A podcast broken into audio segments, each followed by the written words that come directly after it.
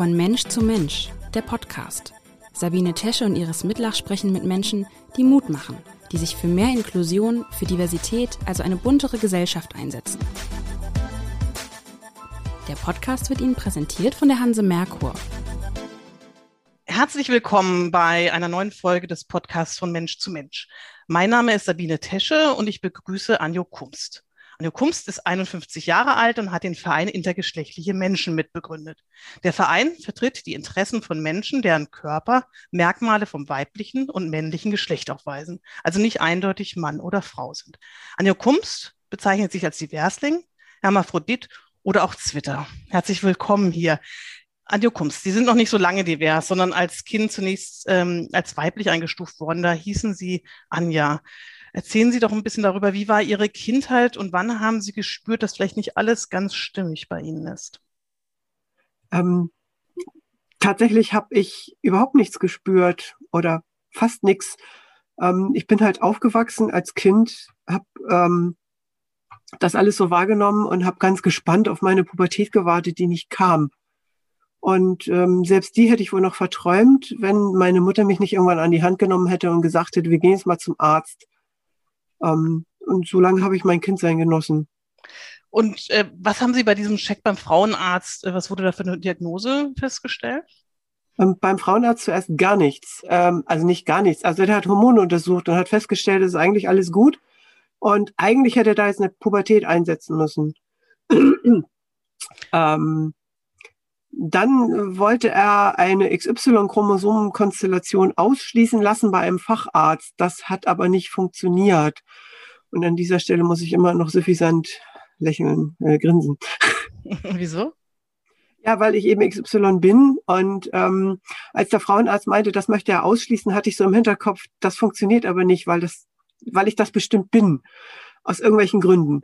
Und ähm, dann wurde das untersucht. Das hat ein paar Wochen gedauert. Und dann wurde mir das mitgeteilt, so ganz vorsichtig. Und meine Reaktion war, ha, ich hatte mal recht.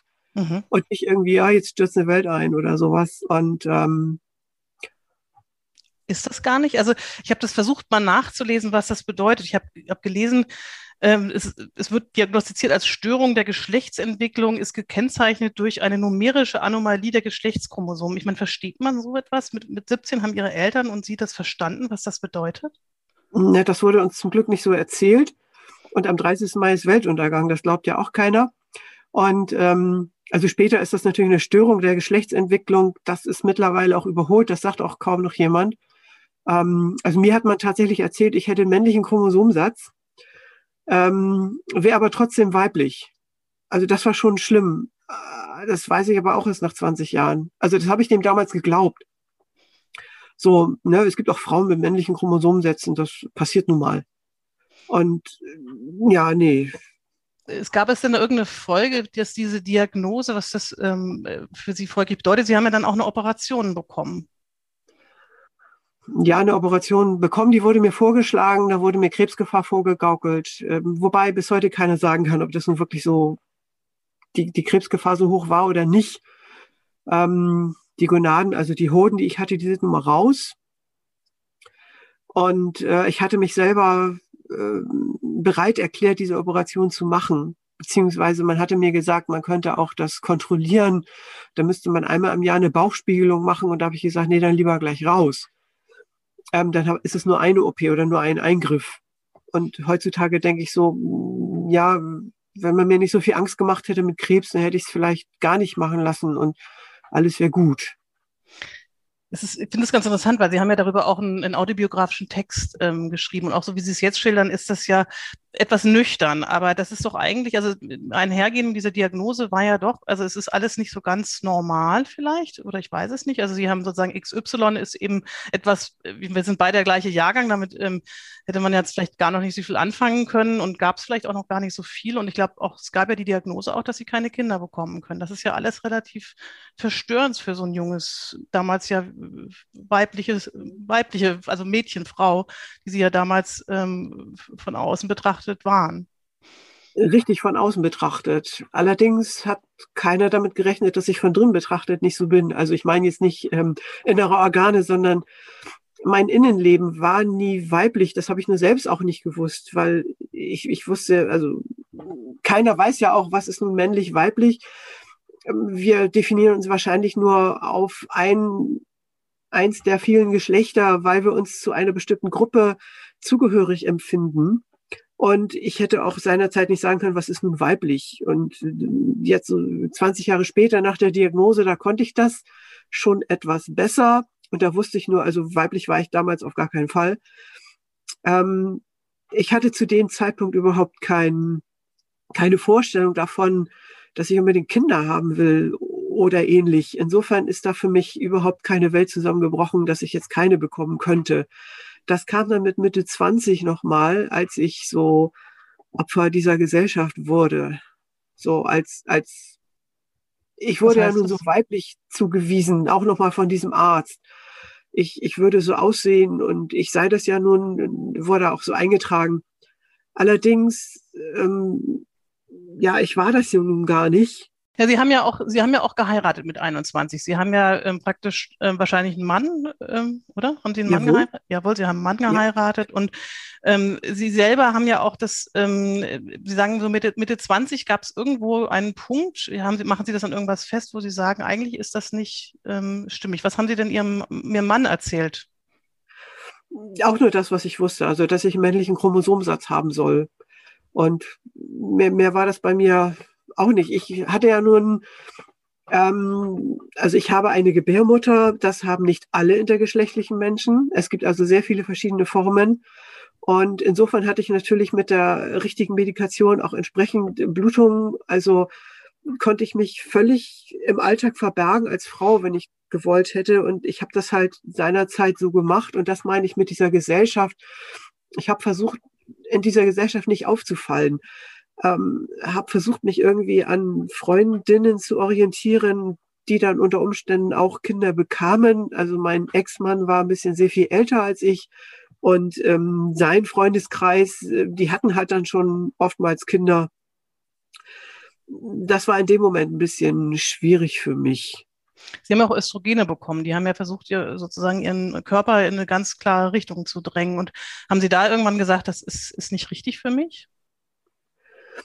Ja, relativ schnell. Allerdings hm, muss ich jetzt mal ganz ehrlich sagen, ich hatte einfach keinen Bock, jeden Tag so eine Pille zu schlucken. Mhm.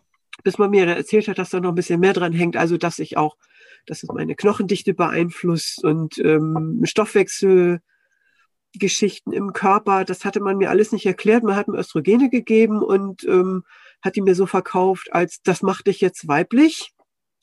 Ähm, das hat nicht funktioniert. Das hat zwar mein Körper weibliche Attribute noch zugeschrieben, das war es dann aber auch. Und dann habe ich die mit, weiß ich nicht, 21, 22, habe ich die dann einfach mal weggelassen, bis mir dann irgendjemand erzählt, meine Knochendichte wird ziemlich runter und ich wäre kurz vor einer Osteoporose und da müsste ich doch die Hormone für nehmen. Dann habe ich die wieder ganz brav genommen und irgendwann in der Selbsthilfegruppe habe ich dann halt festgestellt, das muss ich gar nicht. Also ich muss mich gar nicht als Frau definieren. Und dann habe ich die irgendwann weggelassen. Das ist, hat eine ganze Weile gedauert. Ich glaube, Sie haben ähm, 33 Jahre als, als Frau leben müssen, wie Sie das beschreiben. Ähm, und dann haben Sie diese Selbsthilfegruppe XY-Frauen gefunden. Was hat das in Ihrem Leben verändert? Es muss ja auch ein wirkliches Bedürfnis gewesen sein, danach zu suchen. Das findet man ja, glaube ich, nicht so einfach. Genau, verändert hat das für mich alles. Also ich, ich muss noch mal ein bisschen rumstottern gerade. Also ich habe tatsächlich mit 25, 26, 27 eine Selbsthilfegruppe gesucht. Da gab es noch gar keine. Ähm, tatsächlich hat die sich dann ein Jahr später gegründet. Und da hatte ich gerade eine Phase, wo ich nicht mehr alle zwei Wochen irgendwo bei einer Organisation angerufen hatte, ob es immer wieder eine Selbsthilfegruppe gibt. Und ähm, dann kam zum Glück das Internet, auch wenn das so viele verfluchen von wegen Social Media und wir entfernen uns alle voneinander. Nein, es geht auch ganz genau andersrum. Ich habe dann 2002 übers Internet halt diese Selbsthilfegruppe gefunden. Und mir war sofort klar, da will ich jetzt die Leute kennenlernen und bin zu diesem Treffen gefahren, hatte vorher schon eine andere Familie und auch einen erwachsenen Menschen kennengelernt. Aber das das Wunderbarste war eigentlich noch dieses Selbsthilfetreffen, als ich auf einmal mit, mit 24 anderen intergeschlechtlichen Personen in einem Raum saß und wusste, die wissen alle, wovon ich rede. den muss ich hier jetzt gerade mal nichts erklären.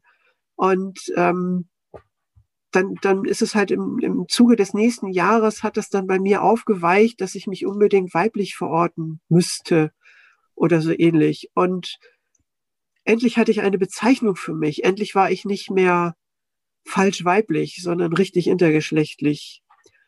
Wer davon noch nichts gehört hat, kann da jetzt vielleicht noch nicht so viel raushören, aber für mich war das äh, wie eine Befreiung. Was mich ehrlicherweise berührt hat, ist in Ihrem ähm, Text, äh, den Sie geschrieben haben, dass so ein autobiografischer Text ist, aus heutiger Sicht bemerke ich, wie scheu wir mit der Intersexualität umgingen. Es war, als ob wir etwas Ungehöriges tun. Das ist wirklich ein berührender Satz. Was wollen Sie damit sagen? Also wie haben Sie sich vorher, weil Sie sagen ja, Sie, Sie haben plötzlich jemanden gehabt, mit dem Sie, wo Sie sich nicht erklären mussten. Wie haben Sie sich denn vorher erklärt? Also damals, äh, war, ne, also so, das Intergeschlechtliche war ja noch gar nicht so ein Thema, aber was, wie haben Sie mhm. sich denn äh, versucht zu erklären? Ja, also ich habe immer nur gesagt, ich hätte einen männlichen Chromosomsatz. Mehr wusste ich auch gar nicht. Und ähm, insofern war für mich äh, das Wort intersexuell habe ich tatsächlich das erste Mal gelesen, als ich auf der Seite der Selbsthilfegruppe war.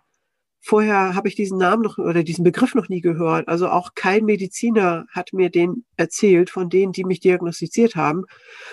Und da bin ich denen auch bis heute böse. Also es gibt manche Sachen, die verzeih ich, habe ich noch nicht verziehen. Und ähm, das, was aber dieser Ausdruck meint, ist, dass ich ähm, oder dass wir als Gruppe, wo wir jetzt ja auch diesen Begriff der Intersexualität hatten, uns nicht getraut haben, nach außen zu gehen und zu sagen, wir sind aber intersexuell, ähm, weil die Gesellschaft das nicht kannte und äh, wir wollten auch nicht irgendwie als ungehörige Menschen betrachtet werden. Und viele von uns haben sich eben hinter einem weiblichen, also das war damals eine Selbsthilfegruppe, wo hauptsächlich weiblich sozialisierte Menschen drinne waren. Ähm, und wir haben uns halt hinter der Frau versteckt und immer mal gesagt, ja, also ich auf jeden Fall, so ganz Frau bin ich ja auch nicht. Und äh, trotz, aber wir haben uns eben nicht getraut zu sagen, wir sind intersexuell und nicht wir müssen uns anpassen, sondern ihr müsst es akzeptieren. Das kam über die Jahre. Wie lange haben Sie dazu gebraucht, um das wirklich auch so äh, zu akzeptieren? Fast hätte ich gesagt, bis heute. Ähm, ja gut, also ich bin ja jetzt vor 18 Jahren in die Selbsthilfegruppe gekommen. Da waren Sie 33, ich, ne? Ungefähr. Da war ich 33, ja. Ich, ähm, ich habe ein Jahr gebraucht, um, um dieses Ich muss ja Frau sein abzulegen. Also ich war dann nach einem Jahr sicher, ich muss das überhaupt nicht, sondern äh, ich kann erstmal definieren, was ich bin. Und dann habe ich tatsächlich, ich meine, die Gesellschaft war ja, ne, das, das war Anfang der 2000er noch nicht ganz so weit, obwohl man denkt, wir waren da schon modern, weit gefehlt. Ich sag mal so fünf bis acht Jahre habe ich noch gebraucht, bis ich irgendwo diese ganzen Identitätszweifel gelöst hatte. Und ähm, es begegnet mir auch heute noch, ähm, dass ich immer mal wieder kurz nachdenke, ob ich nicht wirklich weiblich oder männlich sei, weil es einfach so überdimensioniert ist in dieser Gesellschaft. Überall, wo man hinguckt, sieht man männlich und weiblich. Und jetzt gibt es das schon mal, dass man eine Zeitung aufschlägt und ähm, da steht zum Beispiel eine Anrede drin wie liebe LeserInnen anstatt liebe Leserinnen und Leser. Und dann fühle ich mich mal im Moment gesehen. Ansonsten habe ich immer noch so ganz selten mal Anwandlung, mich anzupassen. Und ähm, dann passe ich mich an in dem Sinne, dass ich eben zu dieser kleinen Gruppe gehöre, die dann intergeschlechtlich ist. Aber Sie fühlen sich ja dann auch nur gesehen, wenn es ähm, nicht äh, irgendwie Doppelpunkt gibt, sondern wenn es einen Stern gibt. Ich glaube, das muss man auch erklären, dass ähm, das äh, Stern zwischen Leser, Stern und Innen, das bedeutet das Diverse, oder? Habe ich das ähm, richtig verstanden? Nein, der Doppelpunkt drückt das auch aus. Okay. Ähm, der Doppelpunkt ist nur nicht ganz barrierefrei. Das mhm. Sternchen ist da eher barrierefrei. Das haben wir jetzt auch gerade gelernt. Okay. Der Unterstrich ist auch noch eine Möglichkeit. Ähm, also wenn da ein großes Binnen-I ist, dann fühle ich mich absolut nicht gesehen. Okay. Sagen wir das mal so. Würden Sie denn, Sie sagen so, ähm, früher haben Sie sich versteckt, Sie wussten eben auch selber nicht lang, würden Sie denn intergeschlechtlichen raten, offensiv mit Ihrer Identität umzugehen? Oder wie, wie was, was sagen Sie so, wenn Sie, Sie machen ja auch Beratung durchaus bei Ihrem Verein? Also ich würde im Prinzip jedem Menschen raten, das offen zu legen. Das heißt aber auch mit den Konsequenzen zu leben, die auch nicht immer nur einfach sind. Was heißt das? Beschreiben Sie mal. Ähm, also für mich heißt es so, wenn ich mich als, als Frau definieren würde, würde ich äh, mir jeden Tag am liebsten mit dem Knüppel auf den Kopf hauen. Also ich würde mich praktisch verstecken und würde mich irgendwie weiblich verkaufen und würde aber auch nicht erkannt werden, würde in der breiten Masse verschwinden, würde auf die Damentoilette gehen und im Kaufhaus nach, äh, in die Damenabteilung und das wäre alles ganz einfach. Aber äh, das Spiegelbild wäre nicht sehr schön. Wenn ich das aber nicht tue und gehe als divers Link durch, durchs Leben, dann ecke ich überall an. Und ich tue das noch im Moment relativ absichtlich, weil ich das gerne auch äh, in die Gesellschaft tragen möchte. Ich möchte, dass das jeder weiß. Und deswegen spreche ich das öfter mal an. Und es gibt ja eben zwei Komponenten. Erstmal hat man permanent irgendwas am Diskutieren. Also ich bin schon tatsächlich schon mal in ein Bekleidungsgeschäft gegangen und habe nach der Hermaphroditenabteilung gefragt. ja, genau die Reaktion bekam ich. Ja, das ist auch Was gemein. Ist das? Ja. ja, das ist gemein, aber äh, ein bisschen provozieren muss man ja mal. Und das war ja nur ein Wort. Das war ja jetzt nicht irgendwie, ich habe ja keine Farbbombe in den Laden geschmissen. Also Bekleidung, Farbe würde dann ja alles ruinieren. Aber auch äh, mit den Klos. Äh, ich sehe mittlerweile äh, durch eine andere Hormongabe nicht mehr so ganz furchtbar weiblich aus. Und wenn ich dann am Anfang noch so in meiner alten ähm, Gewohnheitsmanier aufs Darmklo gegangen bin, da wurde ich da schon mal angesprochen, beziehungsweise die Frauen, die dort drin waren, reagierten leicht panisch, dass da auf einmal ein Mann drin stünde. Mhm. Das ist natürlich auch noch so eine Sache. Aber ähm, wie gesagt, ich bin permanent am Diskutieren oder erklären. Ich werde gefragt, entweder sehr, sehr interessiert oder eben auch so, ah, das gibt's doch gar nicht. Das passiert selten. Aber ich bin eben viel am Erzählen. Aber ich ich mache dieses Anderssein, was ich habe, das mache ich so deutlich damit. Also wir sind wahrscheinlich ein Prozent. Ich hm. greife jetzt einfach mal irgendeine Prozentzahl. Vielleicht sind es weniger, vielleicht sind es mehr. Das hat ja noch keiner wirklich zählen wollen, obwohl die technischen Möglichkeiten dafür da sind. Also angeblich ja so 150 Kinder werden geboren in Deutschland pro Jahr. Das habe ich jetzt ja, gelesen. Ähm, richtig. Aber das, das könnte man auch tatsächlich erheben, statistisch. Mhm. Aber das macht keiner. Also da weigert sich jeder. Entweder sind wir viel, viel mehr, als wir denken. Und das will die breite Masse nicht, weil da müsste sie uns auch noch ein bisschen besser respektieren. Ja, keine Ahnung. Aber andere Zahlen, die kriegt man um die Ohren geschmissen. Und ähm, aber wir sind eben sehr wenige und ich würde mal so sagen, so Männer und Frauen als zwei Riesengruppen von Geschlechtern sind da wirklich ähm, ja, erheblich mehr vorhanden. Und indem ich das deutlich mache, dass ich eben divers bin, stelle ich mich immer wieder an den Rand auch. Also ich bin nie mittendrin dabei. Das ist zu spüren. Das ist nicht, nicht immer leicht. Aber ich, wie viel, also ich, ich verstehe Sie schon so als Vorkämpfer äh, dafür, ähm, mhm. Vorkämpferin, wenn ich das korrekt mache. Ja. Aber ähm, wie viel Verständnis haben Sie denn auch für Menschen, gerade auch für Ältere, die das Diverse jetzt wie die Bekleidungsverkäuferin einfach auch nicht verstehen? Also viele finden ja schon, ich diskutiere mit meiner Mutter, also ewig um dieses Innen auch schon. Also ähm, ne, es heißt ja auch, äh, sie ist, sie ist Ärztin und ich sage, du würdest doch, hättest es doch gehasst, wenn du früher zu deiner Zeit wurdet, wurdet ihr noch begrüßt als liebe Ärzte, ja. Und inzwischen hast du dich an das Innen ja schon gewöhnt. Aber selbst darüber habe ich unfassbare Diskussionen. Wenn ich jetzt der ankomme mit divers, dann äh, sagt die, du spinnst, ja. Also wir sind ja beide äh, gleicher Jahrgang eben auch noch mit den ähm, Bürokaufmännern. Also wir hätten ja Bürokaufmann gelernt. Also haben Sie da auch ein bisschen ja. Verständnis für, dass es ja gerade Menschen gibt, die da einfach, denen das zu viel ist, die das, das nicht verstehen? Also ich habe auf jeden Fall Verständnis für Menschen, die da noch nie was von gehört haben. Und ähm, ich habe auch Verständnis dafür, dass welche das erstmal nicht verstehen und nachfragen. Und äh, Menschen, die nachfragen, sind mir immer sehr sympathisch. Auch wenn das für mich vielleicht mühsam ist, wenn ich irgendwas zum 78. Mal erzählen muss. Aber das ist vielleicht jetzt einfach so. Das ist auch gar nicht das Problem. Ähm, äh, nicht so viel Verständnis habe ich für Menschen, die mir dann erzählen wollen, das gäbe es nicht. Mhm. Ähm, das finde ich ein bisschen komisch, weil ich, ich sehe mich jeden Tag im Spiegel und ich, ich sehe das ja. Also, und ich weiß das ja. Was sagen Sie denn jetzt zum Beispiel, wenn jemand, wenn, wenn Sie in die Toilette gehen und jemand oder eine, eine Frau will Sie da rausschicken? Also wie reagieren Sie denn dann darauf? Oh, Genervt oh, oder sportlich oder? Ja, da habe ich äh, ganz verschieden drauf reagiert. Entweder ich habe kurz was dazu gesagt oder ich habe mich einfach mal ganz gerade hingestellt, dann konnten die meine Oberweite sehen, haben sich ganz schnell entschuldigt, was ich aber auch nicht recht fand, weil ich wollte ja auch nicht für eine Frau gehalten werden. Ich wollte einfach nur auf den Klo gehen. Mittlerweile gehe ich in barrierefreie Toiletten mhm. und ähm, ich habe auch diesen äh, Behindertenklo-Schlüssel und ich nenne den jetzt einfach mal so. Mhm. Ähm, aber diese Toiletten sind halt barrierefrei, auch geschlechterbarrierefrei, weil da darf jeder hin, der woanders nicht hin kann. Ob es nun wegen einer Beweglichkeit ist oder wegen der Geschlechterzuordnung. Und ähm, seitdem habe ich diese Probleme kaum noch, weil barrierefreie Toiletten gibt es fast überall also manche würden ja sagen, dieses, gerade, ich, ich erinnere, es gibt, glaube ich, im Bezirk Mitte, irgendwo gibt es auch tatsächlich eine Toilette in dieser Richtung. Ähm, da steht dann, was Aha. soll dann daraus? Ähm, also würden Sie es bevorzugen, wenn es eben diverse Toiletten gibt oder Toiletten für diverse, oder ist Ihnen das wichtig? Wäre Ihnen das wichtig?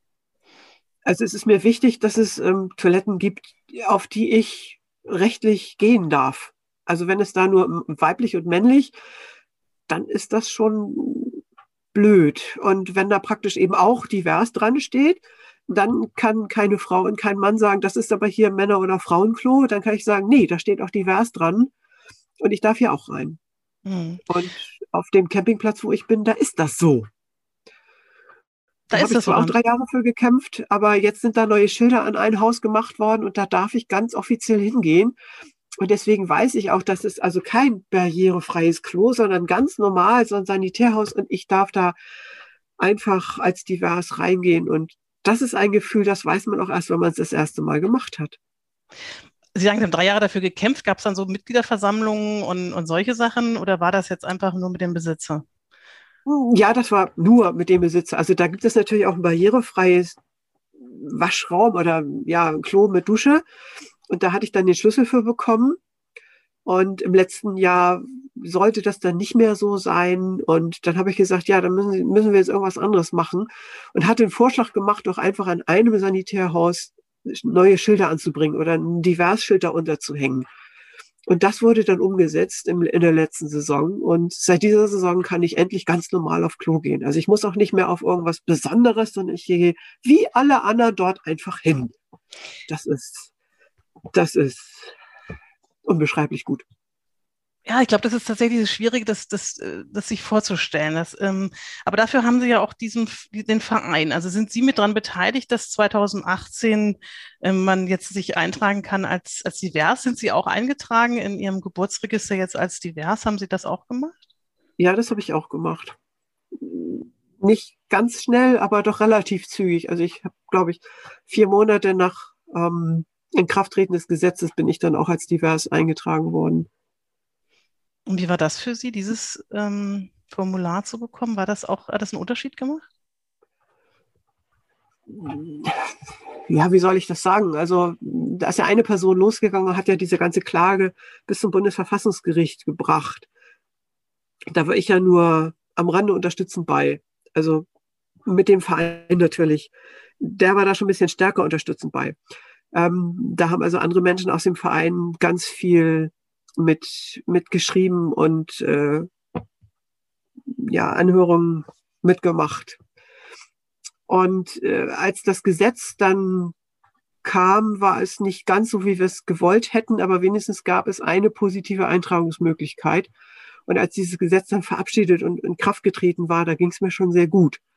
Und ähm, ja, doch als ich zum Standesamt gegangen bin, habe das ändern lassen, dann bin ich rausgegangen und war gelöst und frei. Und ich hatte zwei Jahre vorher oder ein Jahr vorher schon meinen weiblichen Personenstand per Gerichtsbeschluss auf unbestimmt ändern lassen, weil das Personenstandsgesetz das schon hergab seit 2013. Insofern war ich nichts und bin dann zu divers geworden. Also ich bin manchmal auch so ein bisschen sarkastisch, wenn ich mich als nichts bezeichne, aber das da kriegt man manche Menschen auch mit, wenn man sagt, ja, ich war ja jetzt mal nichts. Und dann, ja, du bist doch nicht nichts. Ja, ach nee, echt? Wie geht denn Ihre Mutter mit ähm, jetzt ihrer, Sie bezeichnen sich, glaube ich, als Hermaphrodit oder mit ihrer ganzen Wandlung um zu ihrer neuen oder eigenen Identität jetzt auch? Also wie haben Sie sie da begleitet? Haben Sie sich mit denen auch öffnen können? Also ich, ich höre ziemlich raus, dass Sie doch eine ganze Strecke auch ziemlich einen einsamen Weg gegangen sind, oder? Ja, obwohl, als ich die Diagnose bekommen habe, da haben meine Eltern das ja beide mitbekommen. Und äh, meine Mutter war ja bei der Diagnosemitteilung mit dabei. Und das Einzige, wo sie sich gesorgt hat, dass das irgendwie lebensbedrohlich sein könnte, das wurde dann verneint. Und dann war das für sie erstmal in Ordnung. Und ähm, ja, dann kamen wir nach Hause. Mein Vater hat gefragt, was ist denn jetzt? Und ich so, ja, XY, aber sonst nicht weiter wild. Und hat gesagt, oh ja, das ist ja schön.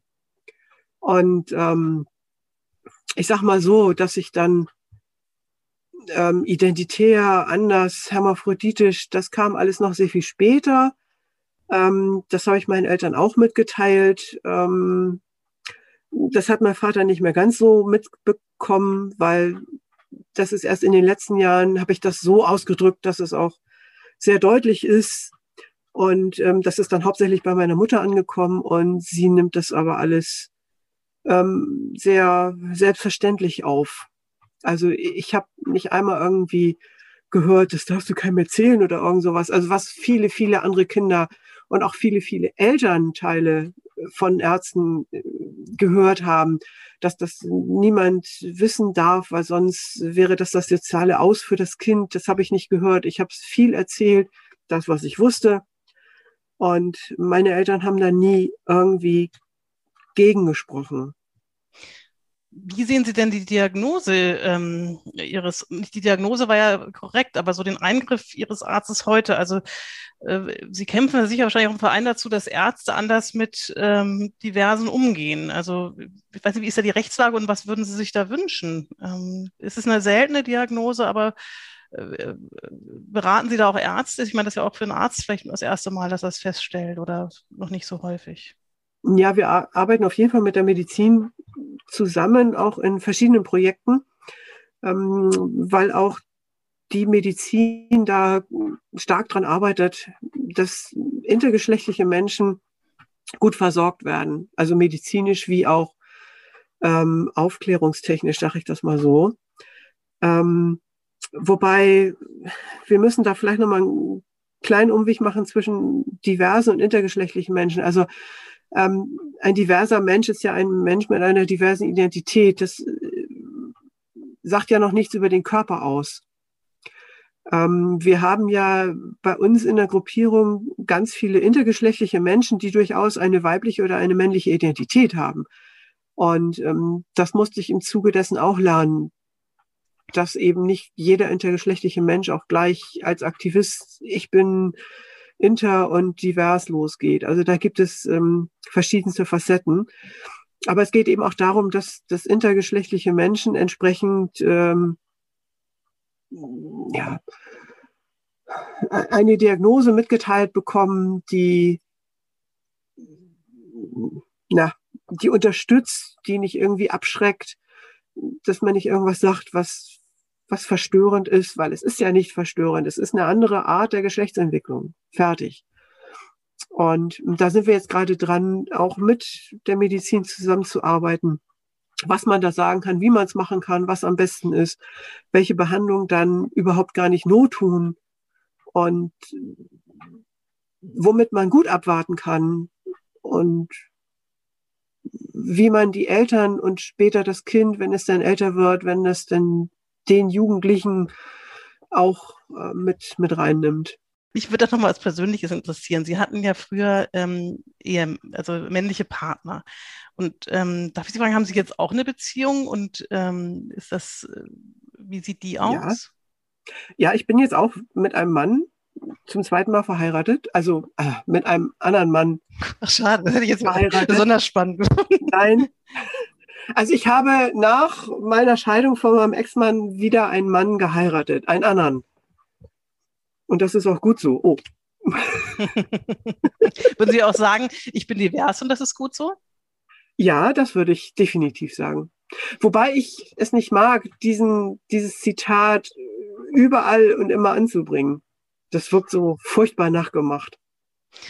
Ich würde vielleicht gerne ganz zum Abschluss nochmal Sie fragen, was für eine Gesellschaft wünschen Sie sich? Es ist ja doch nicht so ganz einfach. Ähm, Sie sind immer oft in Erklärungsnot. Sie haben selbst gesagt, was ich gelesen habe, wenn Sie, ähm, Sie sind gläubig und wenn Sie in der Kirche sind, wenn dann immer nur Mann und Frau ähm, äh, angesprochen werden, das finden Sie auch als, als, als störend.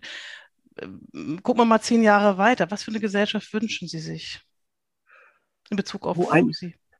Ja, ich, ich wünsche mir da eine Gesellschaft, die die inkludiert spricht. Eine Gesellschaft, die eine Sprache entwickelt hat, die das möglich macht, ohne sich die Zunge abzubrechen. Vielleicht, dass wir Begriffe gefunden haben, die, die eben nicht mit einem Sternchen oder mit einem Doppelpunkt geschrieben werden müssen. Sowas alles. Also Kunz, ich danke Ihnen ganz herzlich für Ihre Offenheit und ich habe eine ganze Menge auch gelernt und ja, herzlichen Dank für den wunderbaren Podcast. Ja, schön, dass ich damit mitmachen durfte. Dieser Podcast wurde Ihnen präsentiert von der Hanse Merkur. Weitere Podcasts vom Hamburger Abendblatt finden Sie unter abendblatt.de slash podcast. Hier finden Sie auch alle aktuellen Podcast-Themen und unseren neuen Podcast-Newsletter.